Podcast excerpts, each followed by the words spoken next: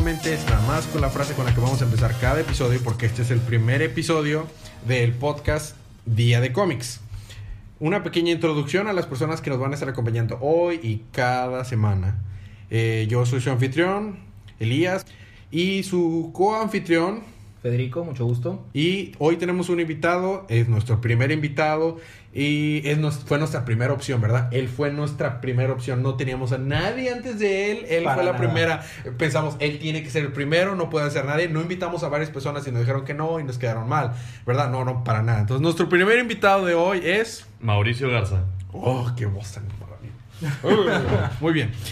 Pues este primer episodio vamos a, a tardarnos un poquito más explicando de qué se va a tratar. Bueno, este es un podcast con el afán de que todos sepamos qué está pasando el día con día en los cómics, principalmente en la continuidad de cómics de, De de DC DC, Comics. Comics, exactamente. Únicamente los títulos que salgan semana tras semana y que estén en continuidad, pues lo vamos a cubrir nosotros. ¿Y qué vamos a hacer? Pues este es un spoilercast. Vamos a estar hablando eh, de lo que estuvo pasando en general, desarrollo de personajes, de- desarrollo de la historia, pero muy por encima para darnos una idea de qué es lo que está pasando, qué título nos llama la intención, qué nos gustaría leer en un dado caso que quisiéramos entrar a los cómics y no tener que investigar y que nos dé miedo la cantidad enorme de títulos que pueda haber y que nos puede gustar. Entonces vamos a hacer una pequeña recapitulación por cada uno de los títulos que salieron y vamos a empezar con una semana muy fácil porque fue la última semana del mes de marzo que la considerada como la quinta semana y de hecho solo salieron cuatro números. Nada más que fueron números bastante complicados. Esta es una advertencia de spoilers. Va a haber spoilers adelante si ustedes no han leído los cómics que salieron en la semana miércoles 30 de marzo. Nos siguen escuchando hasta que hayan leído sus libros. Vamos a empezar ahora con los libros de esta semana.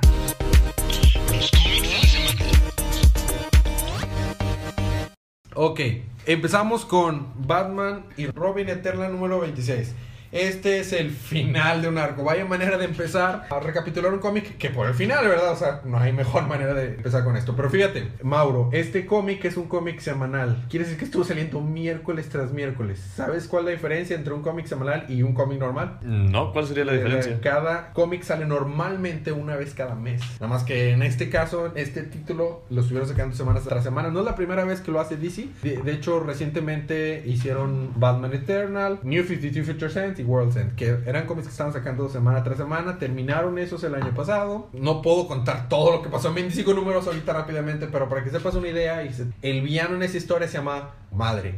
Que, este, le estaré llamando Mother, pero Madre en inglés ella tiene el afán como que de distorsionar la infancia de, de niños y que queden huérfanos para luego moldearlos a, a- a ser pues pequeños asesinos moldeados a, su antojo para que hagan sus, hazañas y les llama huérfanos o, o The Orphans, ¿no? Toda la batifamilia prácticamente participa en este arco. El cómic comienza con una especie de flashback mientras la mamá de Harper Row, Harper Row es una de las protagonistas de esta historia, eh, trabajando en un bla- en banco, eh, la llaman porque su hija estaba haciendo cosas indebidas, estaba ahí haciendo travesuras. Regresamos al tiempo de hoy. Mother trata de convencer a Harper, mate a Cassandra. ¿Por qué? Porque se da, se da cuenta que cuando estaba más joven, Cassandra mató a la mamá de Harper. Cassandra era una, una de las huérfanas de Mother. Entonces, no estaba siendo eh, ella misma, estaba siendo manipulada cuando mata a la mamá de Harper. Entonces, empieza, empieza este número que es el final, la cúspide. Están en la base de Mother. Y está Cassandra eh, apuntándole con una, con una de sus dagas ah, y le está obligando a que le diciendo, no, mátala, mátala. Y ella se está, está pensando como que decidiendo, lo haré, no lo haré, lo haré, no lo haré. Le la está tratando de convencer y en eso dice, "Mm, tomaré mi propia decisión. Y avienta su espada y, le pega justamente a un cable que apaga toda la base de Mother.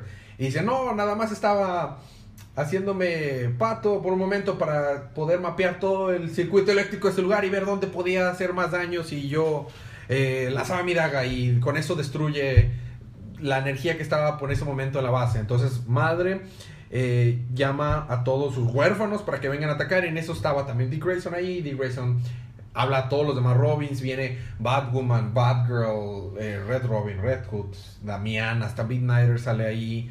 Y salen a pelear y empiezan a pelear. Si están dándose unos, unos contra otros. Madre trata de reactivar el, el satélite militar que tenía, aunque lo destruyeron, voy a poder salir de eso. Y entonces sale Israel con sus super habilidades de hacker, te imaginarás cuáles son las habilidades de hacker. Llega con una espada de fuego y rompe el satélite. Le- Oh, Digo, digamos, es un hack, ¿verdad? Vaya, real- realmente no era hackear era, en un sí. gran, era un gran hacker, ¿verdad? Llega con, es- dice, este satélite, eh, con una espada de fuego la destruye. ¿Que bueno. no es así como tú hackear las cosas? Más o menos, así es... Si no, No, me dan su contraseña, saco una espada de fuego, ¿me la das? Ahora comprendo que tu trabajo de Haití no es realmente de Haití. Sí, ya sabes. La batalla continúa hasta que los Robin vencen a los huérfanos, hasta que finalmente derrotan a Madre y ella llega y dice, bueno, bueno, bueno. Perdí la pelea, pero los acabaré de todas maneras porque mi base es de hecha de hielo en realidad. Ah, sí, recuerdan, soy un villano tipo de James Bond, ¿verdad? Y hice mi base arriba de un volcán. Así que va a derretir, va a abrir los escudos de la base y va a derretir la, la base de hielo dentro del volcán. En eso empieza a haber un despapalle por todos lados, se empieza a destruir parte de la base, algunas personas quedan en un lado, algunas personas quedan en la otra, y madre ve a Cassandra detrás de ella, y este ya se estaba por escapar, y la ve atrás de ella, y, se ve como que eh, Cassandra la va a matar, y le dice, no puedes hacer nada para controlarme, y le dice madre, no, no, vente, yo sé que podemos empezar todo esto de nuevo, le dice, no, no volveré a caer en tu control, y decide no matarle, vas a ver tu día en la corte, y porque Dick Grayson está tratando de decirle, no, no debes de matarla, debes de seguir el camino bueno. Y la avienta donde están los Robin, más cerca donde están los Robin, pero no llegas donde está ahí. Entonces se voltea y sale Huérfano. Huérfano es el papá de Cassandra Kane. Fue uno de sus primeros achichincles de madre. Nada más que se quitó la venda de los ojos, se dio cuenta que pues estaban lavándole el coco y pues había puesto en riesgo a su hija, había pasado una infinidad de cosas. El huérfano sale y dice, no te vas a escapar así, este no puede ser tu final. Y le encaja su, su espada a madre y la atraviesa. Y, ¿qué? ¿Pero qué estás haciendo? Nosotros podemos empezar todo nuevamente. Dice, no, este, fin, este no puede ser el camino que debe de seguir. Y se avientan a la lava, huérfano y madre, nunca para ser vistos nuevamente, ¿verdad? Porque en los cómics todo mundo cuando se muere se queda muerto. Claro, nunca nadie ha revivido ni... Jamás en los cómics, ¿verdad? Bueno, bueno. pero es difícil que digamos cómo pueden sobrevivir si se caen a un, a un, a un volcán Un lleno volcán de lava, completo, ¿verdad? sí. es- Podría es- decir que, pa- loco. que ha pasado antes, Eh, pero no por personas. sí. bueno, todos terminan escapándose de ahí y todos están celebrando. Entonces están diciendo, no, pudimos vencer a alguien que ni siquiera Batman pudo haber vencido. Pero Grayson se comporta aquí tipo todo Batman y dice, no, no, no podemos celebrar. Ahorita debemos de ver qué planes de contingencia madre pudo haber puesto. Y dicen, ah, hombre, tú relájate, o sea, de que deja de poner esa cara larga, ¿no? Porque si no está Batman, alguien tiene que hacer el papel de Batman Sí, claro, serio. desde luego. O sea, y acá, por acá estaban felices. Luego nos saltamos un epílogo varios tiempo después y vemos a Harper en la tumba de su madre y se encuentra Batman y le pregunta que qué es lo que va a hacer. Seguir ayudando a la humanidad, no sé si va a ser con máscara o no, siguiendo ser, siguiendo ser Bluebird, porque Harper Rogue tiene también una identidad que se llama Bluebird. Voy a ir a estudiar este, un- una carrera en, en ingeniería eléctrica. Bueno, y ya se va. Y en eso ya Batman se le queda viendo y dice, ya puede salir Cassandra. Y ya sale Cassandra. Nos damos cuenta de la historia que Cassandra y Harper tienen una relación muy cercana, como de hermanas, de muy buenas amigas. ¿Y tú qué piensas hacer? ¿Qué, qué piensas que fuiste prácticamente hecha para ser la Robin perfecta? Le dice, voy a seguir eh, mi camino para, para identificar las cosas que pasaron. Le dice Batman, que no te defina el que mataste a la mamá de Harper, ella lo dejó ir, tú déjalo ir. Y sabes que eres bienvenida siempre con nosotros, Cassandra. Le dice, no me llames Cassandra, llámame huérfano. O sea, como el nombre que tiene su papá, ¿no? Bueno, ya pasamos más adelante, ya el, el arco se va a terminar y vemos a Batman platicando con los Robin en una azotea y como que están asomándose para ver unos ladrones que planean robar un banco y este... ¿Qué? ¿Ladrones robando? Eso, en Gótica, no, eso nunca pasa. Básicamente, tienen como que su reencuentro porque Batman no había estado en la escena y ya Batman regresó. El issue termina de que dice, bueno, este es un trabajo para Batman y Robin. Y dice Dick, ¿y cuál Robin? Pues aquí, aquí como cuatro, para todos. y se avienta Batman y se avientan todos los Robins como él. Y lo único que uno puede pensar es que qué mala suerte, o sea, al peor día que se le ocurrieron esos ladrones para robar un banco, el día que no solo está Batman, sino como cinco Robins o seis Robins más.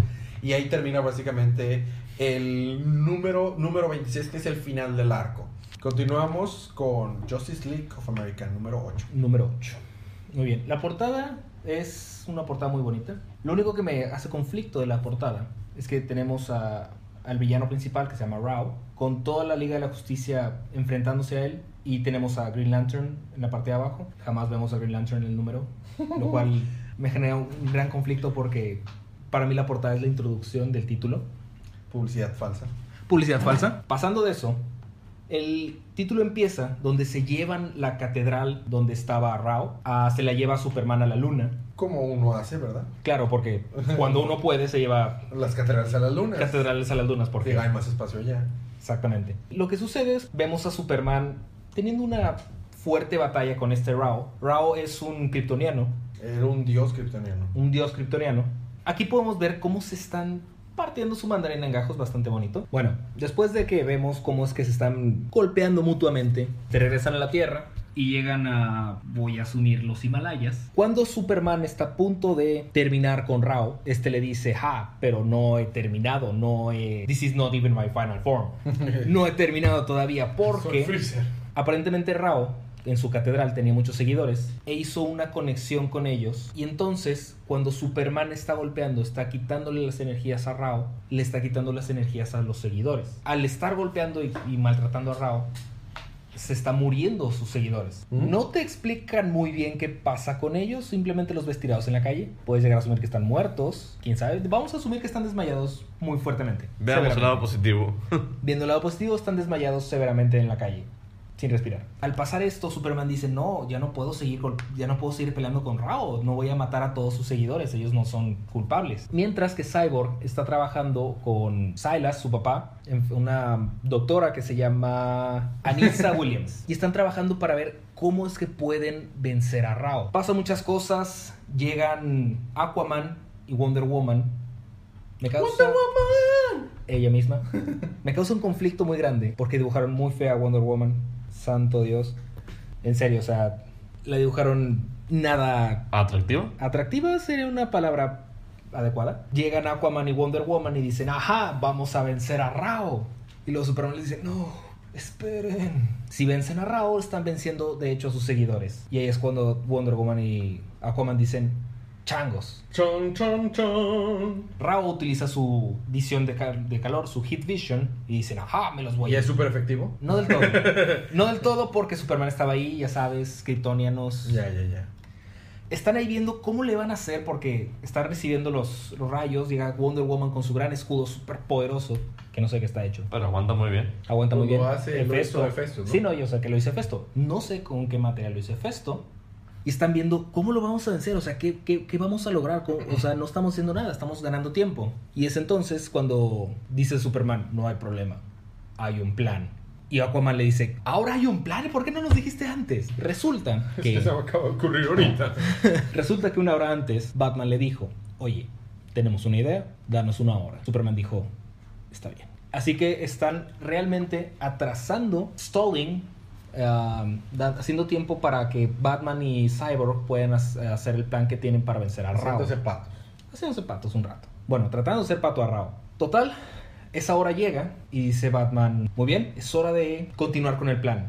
Como no estaban seguros si Rao podía estar escuchando, si Superman podía recibir las, las instrucciones, Cyborg le dice, ¿crees acaso que Superman haya escuchado o está al tanto del plan? Así que abren un boom tube para que pase Rao, bueno, para que pasen todos, y los llevan al centro de Metrópolis a una planta de energía. Cuando llegan, Cyborg pregunta, ¿crees que Superman escuchó el plan? Llegan, caen enfrente y Batman dice, sí. Nunca se ocupa saber más ni decir más si eres Batman. Con que digas, sí, está bien. Claro.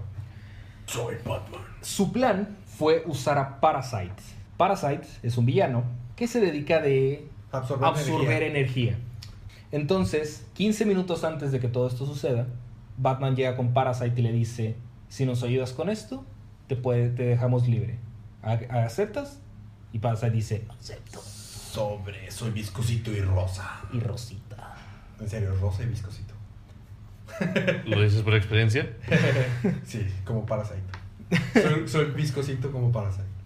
Entonces Parasite empieza a robar la energía de, de Rao, se pone inmensamente grande. Entonces, como Rao tiene mucha energía, empieza a crecer mucho en tamaño. Silas Stone, el papá de Víctor, Cyborg, le dice, ¿sabes qué? Está bien padre que, que Parasite tenga mucho poder, pero si queremos que esto funcione, vamos a ocupar más energía. Muy bien, entonces Wonder Woman utiliza su lazo. Wonder Woman. Ella misma.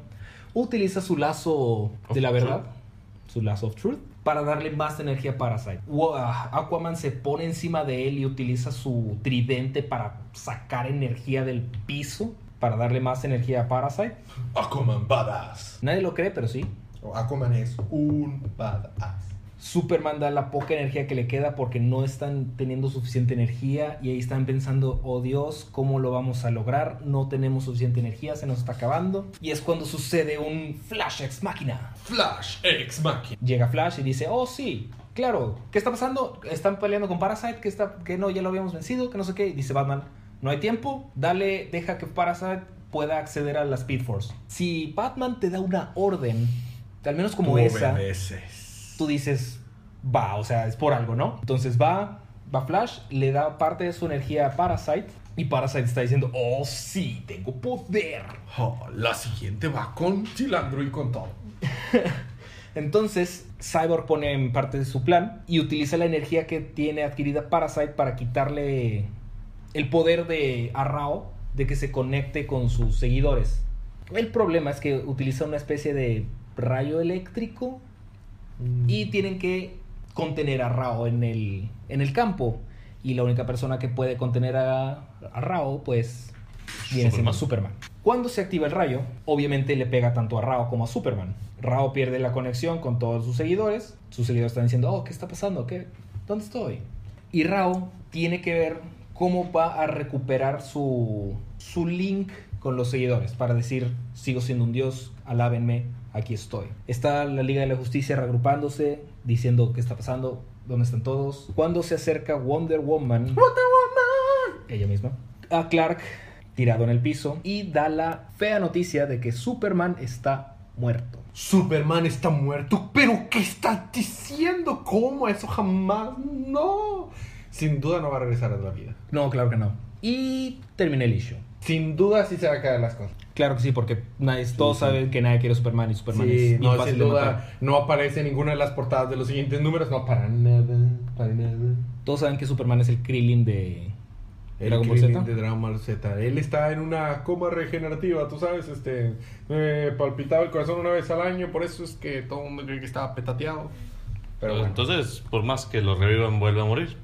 eh, y por más que lo maten, Vuelve a revivir. Muy bien, eso, llegamos con la primera parte.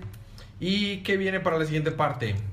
A mí me toca The Omega Man. Te toca, sigues tú con Aquaman.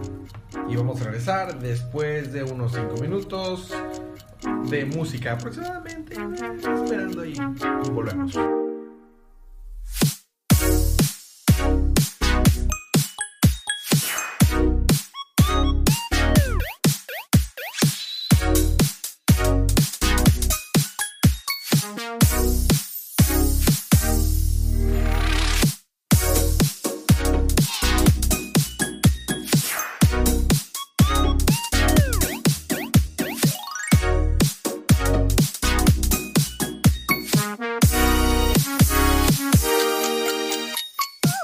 Y regresamos. Regresamos con más. No, ahora regresamos de verdad. Nos fuimos en primer lugar. Solo yo vi que Fer fue a servirse más vino. Vino de Jamaica. Por favor. Sí, no me refiero a vino que se trajo de Jamaica, ¿verdad? Muy bien. Pues vamos a empezar ahora. Regresamos con el libro siguiente para hacer la recapitulación. Es The Omega Man. Los hombres de Omega. El número 10. Bueno, vamos a empezar poniendo música triste. ¿Por qué? Pues hay que irnos rápido con esto porque en verdad este número es bastante triste. Si no estás para cierta esta clase de libros, a veces no es bueno leerlos. Es cierta clase de, humor para el que debes de tener para leer esa clase de libros. Sin embargo, está muy bien dibujado, está muy bien escrito, la historia es interesante, hay muy buen desarrollo de personajes, pero sí es un, es un poco pesado. Bueno, el número anterior termina cuando tuvieron que ir al, como que al gobierno de los planetas y Cal recuperó su anillo blanco, lo había perdido, y termina todo de que, ah, sí, soy Cal Rayner y voy a ganarles a todos, y esto parece Power Rangers, y, ah, sí, eh, vamos a ganarles, soy Super Cal Rayner, pero bueno. Aquí empieza prácticamente diciendo que todo era una broma y prácticamente que la guerra es horrible y todo es depresión y miseria. Y hay que matar a soldados y, y hay sufrimiento y miseria hora tras hora. Es prácticamente, se llama la guerra de los gatos porque eh, el planeta en el que están está en el sistema, el planeta se llama Vega. No, el sistema se llama Vega, el planeta se llama Karna. Está, básicamente están teniendo una, una guerra eh, eh, interminable. Y eh, esta, este cómic va avanzando de que como que cada panel es un día. Entonces el día 22, el día 23 de la guerra y sigue. No, ya vamos a ganarle solo si tenemos, y matamos a esas cuantas otras personas más. Pero ya mero lo logramos y luego que ya el día 30, 31, 32. Bueno, ya solo si destruimos esa aldea ganamos. Y que, que día 40 y 41, o sea, es una cantidad exagerada. Día tras día solo es matar más gente, quemar aldeas, gente llorando. Es un número que está bien escrito y bien desarrollado, pero es en sí es un número de paso. Es guerra básicamente. Es como una de esas películas que son muy aclamadas entre los críticos y entre las audiencias de que es una gran película, pero te das cuenta que la película es pura tristeza y que si la ves vas a sentir un vacío, vas a perder la fe en la humanidad. No sé si te ha tocado eh, esa clase de películas que dices, bueno, está bien, la voy a bajar o la voy a comprar y dura ahí tres meses y no te animas a verla, ¿verdad? Porque necesitas tener como que un, Una mentalidad. Una- Un estatus emocional. eh, avanza día tras día la guerra y termina con una celebración un poco agridulce. Defendieron un planeta ahora de los... haz cuenta que los que estaban siendo los opresores tenían la base en ese planeta. Y pues porque nadie le importaba ese planeta, como que no, no, no le dieron mucha importancia a ese planeta y ahí estaban los opresores, dijeron, no, no es tanto problema, entonces es donde menos empezaron, pensaron que los iban a atacar, defendieron ese planeta, pero al lograrlo defender, pues se dan cuenta que ahora van a venir con todo y ahora todo el sistema, son como cinco planetas, van a, va- tienen que unirse porque ahora van a ir a llegar con todos los cinco planetas, ¿no? Y ahora básicamente en vez de defender uno, van a defender cinco. Y pues el cómic termina Kyle caminando hacia el horizonte. Viendo hacia el futuro. Hacia el futuro. Se va así como que deprimido y el cómic termina con una frase de, del filósofo William James. La verdad sucede a una idea. Le sucede a una idea. Es un pequeño fragmento de su escrito La teoría de la verdad del pragmatismo. Pero básicamente es eso, es un, es un número de transición. En realidad la, la parte fuerte de la guerra está por venir. Este, número, este, este cómic de hecho va a terminar en el número 12. Entonces ya estamos cerca del final. Curiosamente tocó de que un número que ya, un, número de un último de una serie que ya se terminó y uno que ya está a punto de terminar, ¿verdad? Vaya semana que la que decidimos empezar. Eso fue Omega Man número 10. Seguimos con Aquaman. ¿Tienes Aquaman 50? El show de Aquaman y sus amigos. Con la voz de Kiko Daimaku. Claro que sí, con Carlos II en la voz de... Oh, sí, soy Aquaman. Empieza algo muy interesante ¿Sucede después del 49? y antes del 51, que no se te olvide. Empieza con que hay un homicidio. Chan, chan, chan. Entonces están, la policía está investigando y por alguna razón la policía llamó al FBI. Llaman al FBI, ¿qué podemos hacer nosotros? Digo, no es como si no hubieran visto homicidios en, el, en la policía. Empiezan a hacer muchas bromas con de la película Tiburón. Empiezan a hacer muchas... Turun, turun, tum. empiezan a hacer muchas, ah, muchas frases de la Citas. película hasta que llega un punto en el que una de las agentes del FBI dice vamos a necesitar dice una de las agentes del FBI y dice la otra ni se te ocurra terminar esa frase ayuda y va a decir ayuda ayuda más especializada porque si es un caso de homicidio tiene que saber qué está pasando lo interesante de esto es que empiezan a hacer chistes de tiburón porque tiene marcas de mordidas tiene un le falta un pedazo está al lado de una alberca y dicen, ah, bueno, pues es que fue un tiburón. El único problema es que esta alberca está en un penthouse, en un edificio en medio de Albany, Nueva York, donde no hay relación alguna con el mar. Entonces, ¿quién es la única persona que puede ayudarlos? Aquaman y sus amigos. Ellos mismos.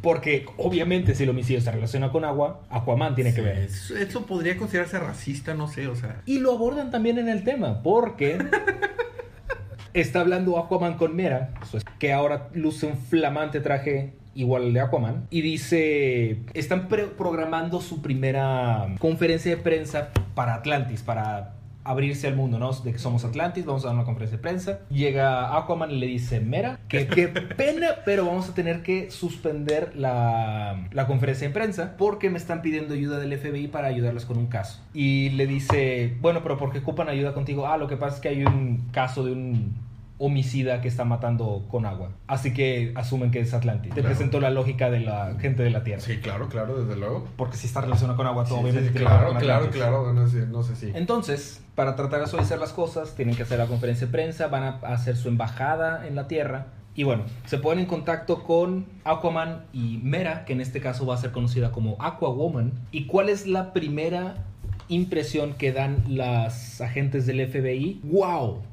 Te ves asombrosa, amo cómo estás, quiero ser tu esposa, Aquaman, Aquawoman. Y dice una de ellas, sí, soy Aquawoman. Oh, wow, eres Aquamazing. Ah, Y dice la otra, ah, por favor. ah, una palabra nueva, claro, ¿verdad?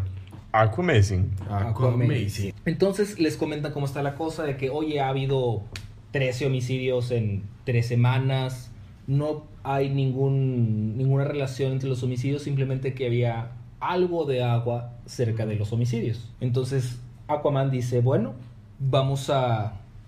Les voy a echar la mano, vamos a ver qué es lo que puede estar sucediendo aquí. Aquaman se ofrece como carnada y está muy padre porque dice, muy bien, después de ver todo esto, quiero ver la última escena del crimen, voy a hacer lo siguiente. Dice Mera, por favor no digas la palabra carnada en la siguiente oración, me voy a ofrecer como carnada. Shocker. Muy bien, entonces van y se encuentran, mete Aquaman su tridente a la alberca y podemos ver cómo está pensando severamente. Y lo único que pude pensar mientras leía esto eran los sonidos de la serie de Aquaman y sus amigos. Aquaman y sus amigos. Y estaba... Es lo único que podía pensar mientras veía esto. Y, su- y Aquaman metió su tridente al agua, no por entender. Y lo hizo para ver, hacer mediciones del agua. Sí, Eso. sí, porque mi tridente funge como arma y también como instrumento de medición acuática. Y está muy interesante porque aparentemente hay muchos tipos de agua en el mundo. Vemos a esta criatura, este monstruo que se llama Dead Water, Claro. agua muerta. Claro. Porque todo, cuando Todo hay mundo agua. sabe que sí, sí, claro. Sí, Claro. sí, yo sé. La agua puede morir. Que es una especie de tritón slash víbora slash Sirena. sirena. Es una criatura un poco Y vive Bajo el mar. bajo el mar. Tiene un amigo cangrejo. Factiblemente, pero nunca lo revelaron. Aquaman empieza a golpear, a pelearse con esta criatura después de que le arranca los brazos a un guardia de seguridad. Mm, eh, cómics, niños. Entonces empiezan a pelear Aquaman y Deadwater. push, push, push, push, push, push. Deadwater no está diciendo nada. Aparentemente no puede hablar, no se puede comunicar. Están peleando y escuchan en las noticias Mera y su jefe de comunicación de que, oye, ¿qué está pasando esto? Y están viendo las noticias y ven que la gente está diciendo, oye, pero es que entonces Atlantis quiere invadirnos otra vez. Cada vez que hay problemas de estos está Aquaman. Tenemos que pelearnos de regreso, si no Atlantis nos va a invadir, nos van a, su- nos van a superar. Y Garnet dice, oye, Mera, ¿qué quieres hacer? ¿Hacemos algo? Nos quedamos viendo unos al otro, nos quedamos viendo las pantallas. Mera le dice, nada, vamos a esperar un rato. Espera, tengo confianza en mi esposo Arthur. Lo interesante de Deadwater es que puede convertirse momentáneamente en agua para que los golpes de Aquaman no le afecten. Y aparte se puede transportar por agua.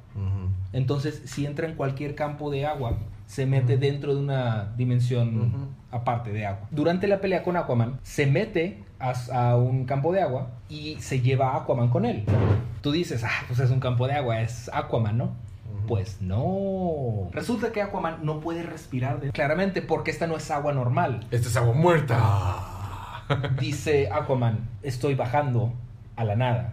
No, no agua, no mar, no tierra. Una otherness. Así le llama a este Otra cosis, cosesa.